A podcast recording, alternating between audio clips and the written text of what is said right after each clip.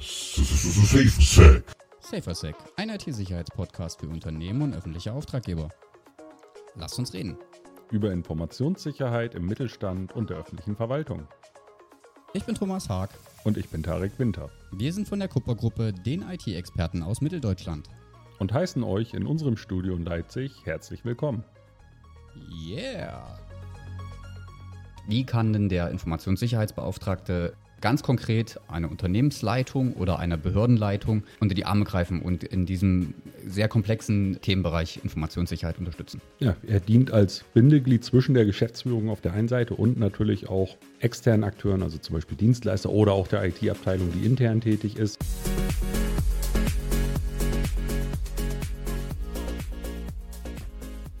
Ja, hallo und äh, herzlich willkommen. Wir sind zurück am Mikrofon, hatten eine kleine technische und urlaubsbedingte Auszeit und heute geht's in die nächste Folge. Tarek, wollen wir uns mal wieder ein bisschen eingrooven? Ja, natürlich. Sehr gut. Ähm, was ist denn das Thema heute? Und zwar der Informationssicherheitsbeauftragte intern versus extern.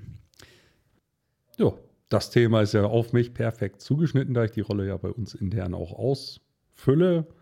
Und da werden wir, denke ich mal, einen ganz guten Überblick über die Pros und Cons der internen versus externen Vergabe behandeln können. Sehr gut. Bevor wir gleich ins äh, Thema einsteigen werden, hier nochmal oder hier mal der allererste Hinweis dazu. Wir möchten zukünftig für unsere einzelnen Podcast-Folgen immer mal ein bisschen Zusatzmaterial bereitstellen, dass ähm, alle da draußen, die uns äh, folgen und uns zuhören, sich gerne runterladen können. Das äh, werde ich in den Show Notes, ähm, da wird ein Link dann zur Verfügung gestellt. Ansonsten, wer sich es merken kann, kupper-it.com slash safer-sec-podcast und dort wird dann zu den entsprechenden Folgen das äh, Material, Checklisten, White Paper, Infos, was auch immer, bereitgestellt. Ja, Tarek, lass uns mal loslegen. Unsere erste Fragestellung für das Thema. Müssen Chefs in der Informationssicherheit alles machen? Nein, müssen sie nicht. Sehr gut. Wie kann Ihnen denn in dem Punkt geholfen werden? Ja, die Geschäftsführer behalten natürlich die Verantwortlichkeit für ihr Unternehmen, können aber, wir haben es in der letzten Folge schon mal angerissen, Verantwortlichkeiten definieren und die Rahmenbedingungen aufstellen. Und zu diesen Verantwortlichkeiten gehört zum Beispiel der Informationssicherheitsbeauftragte. Okay, und wie kann denn der Informationssicherheitsbeauftragte ganz konkret eine Unternehmensleitung oder eine Behördenleitung unter die Arme greifen und in diesem sehr komplexen Themenbereich Informationssicherheit unterstützen? Ja, er dient als Bindeglied zwischen der Geschäftsführung auf der einen Seite und natürlich auch externen Akteuren, also zum Beispiel Dienstleister oder auch der IT-Abteilung, die intern tätig ist, auch von der technischen Seite her, als Schnittstelle und betrachtet die Informationssicherheit ganzheitlich, also technisch und organisatorisch und ja, fungiert als Bindeglied und ist Ansprechpartner für sämtliche Sicherheitsbelange. Das bedeutet also auch, der Informationssicherheitsbeauftragte koordiniert und steuert ähm, Sicherheitsprozesse. Genau.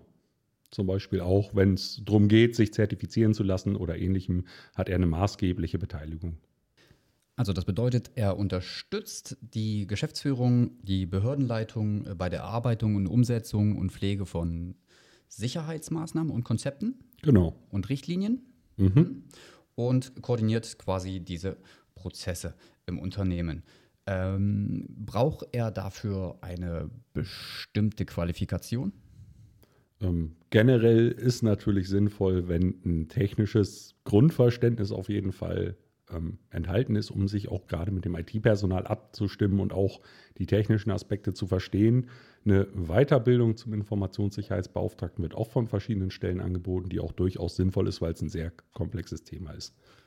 Okay, aber es äh, gibt jetzt keine ähm, tatsächliche Berufsausbildung zum Informationssicherheitsbeauftragten, sondern man braucht ein, äh, eine gewisse Affinität zur IT-Sicherheit, zur Technik, zur Organisation, zur Projektsteuerung und Genau. Management. Natürlich, wenn wir in den höheren Standards jetzt so eine ISO 27001 zum Informationssicherheitsmanagement sind, da sind natürlich Vorgaben definiert an die Qualifikation und Eignung von einem Informationssicherheitsbeauftragten. Okay, und das wäre jetzt auch schon mal eine schöne Überleitung, die ähm, ISO 27001.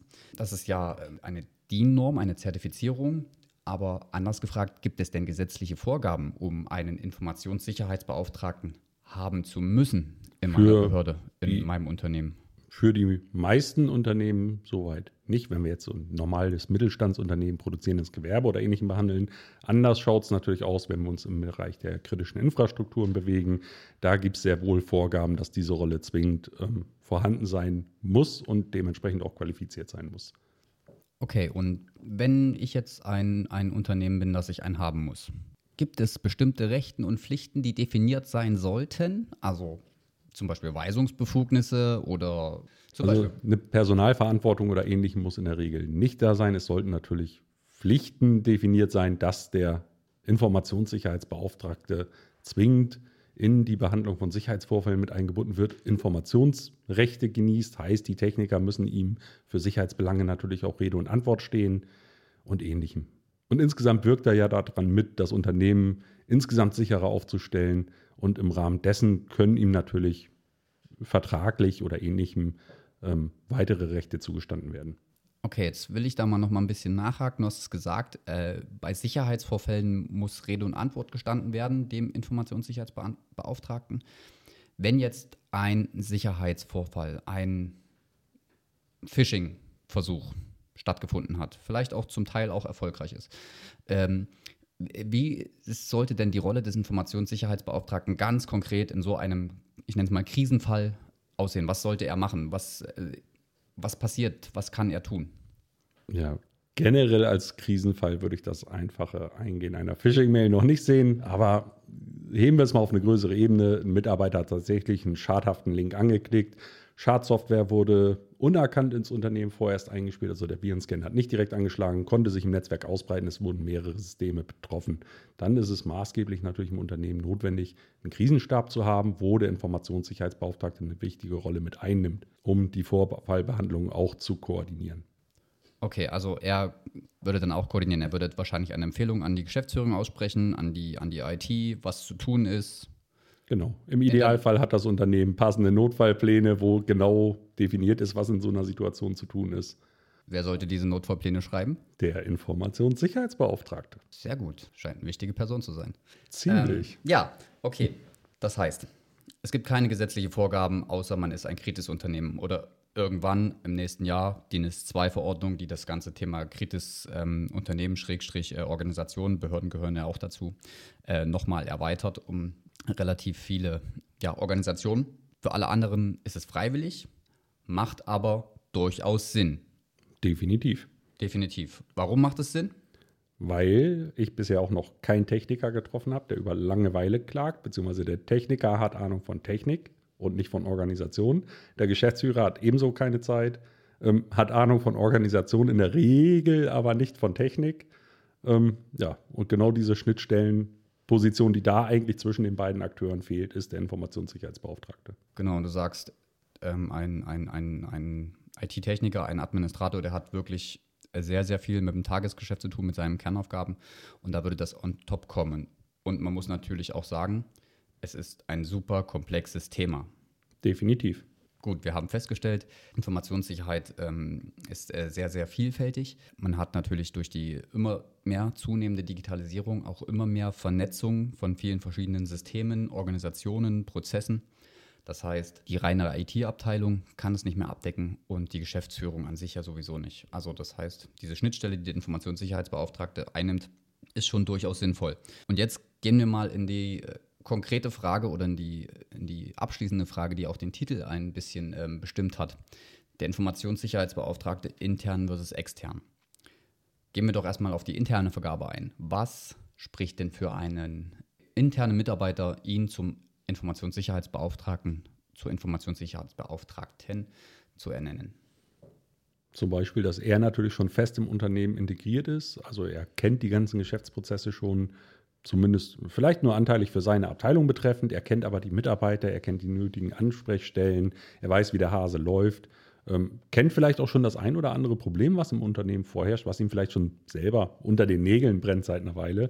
Und dementsprechend ist der natürlich schon gut aufgestellt für diese Onboarding-Phase auf jeden Fall. Ja, und würde auch was gegen eine interne Vergabe sprechen? Ja, häufig ist in den Unternehmen ja für die wenn man die technische Qualifikation berücksichtigt, eigentlich der IT-Administrator die einzig prädestinierte Person, ähm, die die Rolle ausfüllen könnte. Nur da muss man aufpassen, dass man nicht in einen Interessenskonflikt gerät, so ähnlich wie es auch im Datenschutz zum Beispiel ist, dass ein IT-Leiter eben nicht sich selber kontrollieren sollte und dementsprechend ähm, sollte zum Beispiel nicht der einzige IT-Administrator der Informationssicherheitsbeauftragte sein. Quasi, weil man schon auch eine Kontrollfunktion einnimmt. Genau. Spricht sonst noch was gegen eine interne Vergabe? Ja, vielleicht, ähm, man sieht den Wald vor lauter Bäumen nicht. Also so eine Art Betriebsblindheit nach dem Motto, haben wir schon immer so gemacht, könnte natürlich definitiv auch dagegen sprechen. Okay. Und dann die andere Seite, die externe Vergabe an einen Dienstleister. Was wäre denn da ein schönes Pro? Oder mehrere schöne Pros? Ja, das Pro ist natürlich, ähm, es ist eine klassische Make-or-Buy-Entscheidung. Wenn man sich für das Buy der externen Vergabe entscheidet, kauft man sich natürlich das Know-how direkt ein. Man braucht keinen Mitarbeiter ausbilden, keinen separat abstellen oder ähnlichem, ähm, sondern der Mitarbeiter ist einfach da, durch den externen Dienstleister gestellt und füllt die Funktion aus. Das ist zum Beispiel ein Vorteil, der damit hinkommt. Das Know-how, die Weiterentwicklung, Weiterbildung, auf dem Laufenden bleiben bei der stetig wandelnden Sicherheitsentwicklung sind eine ganz gute Sache, die dazu sprechen. Natürlich kann man auch, wenn man, ich will jetzt nicht sagen, einen Mitarbeiter über hat, aber einen, der da engagiert, gern mit über die Schulter schaut oder so, oder man das auch selber diese Rolle im Unternehmen langfristig ausbilden möchte, einen zu abstellen, der da mit dem externen zusammen tätig wird und dann gegebenenfalls so eine Art Know-how-Transfer einleiten von dem externen zu dem internen, bis der fit ist. Also das heißt, externe Vergabe ist auch ein kritischer Blick von außen und natürlich ein Wissenstransfer, der ins Unternehmen reinkommt, wo man natürlich auch unglaublich von lernen kann. Was ist denn ein Kontra? Ja, ein Kontra ist, dass es natürlich eine gegebenenfalls längere Onboarding-Phase gibt, weil natürlich auch ein Informationssicherheitsbeauftragter sich erstmal im Unternehmen in den Prozessen zurechtfinden muss und das dauert halt seine Weile, ganz klar. Ja, ein anderer Punkt kann natürlich ein Kostenfaktor sein. Im Zweifel, das ist eine Ermessensentscheidung, wie bei allem in der Informationssicherheit, ähm, dass man einfach die, Verhältnismäß die Verhältnismäßigkeit betrachtet. Ähm, Nutzen versus Kosten auf der einen oder anderen Seite. Na klar. Danke, Tarek. Sind wir jetzt quasi am, fast am Ende unserer Folge. Ich würde es nochmal kurz zusammenfassen. Chefs müssen nicht alles machen. Der Informationssicherheitsbeauftragte ist das Bindeglied zwischen Geschäftsführung und den einzelnen ähm, Akteuren, die mit Informationssicherheit im Unternehmen oder in der Behörde, in der öffentlichen Verwaltung zu tun haben. Er versucht natürlich äh, hier ähm, zu steuern und zu koordinieren, bei Sicherheitsstrategien, Maßnahmen und Richtlinien zu unterstützen, zu erarbeiten. Eine gesetzliche Vorgabe, haben wir gelernt, gibt es nur für Kritisunternehmen.